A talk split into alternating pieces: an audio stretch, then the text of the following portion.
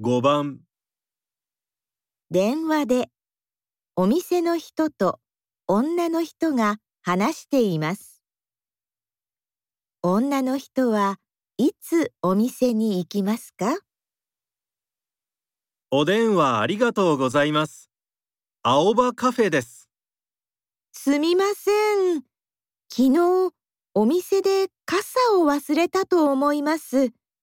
黄色い傘ありませんでしたか？えー、っと、黄色い傘ですね。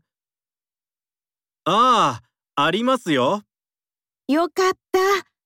私のです。あの、日曜日の夜、取りに行ってもいいですか？申し訳ありません。日曜日はお休みです。土曜日はどうですか？土曜日ですか？わかりました。お昼でもいいですか？はい、大丈夫ですよ。女の人はいつお店に行きますか？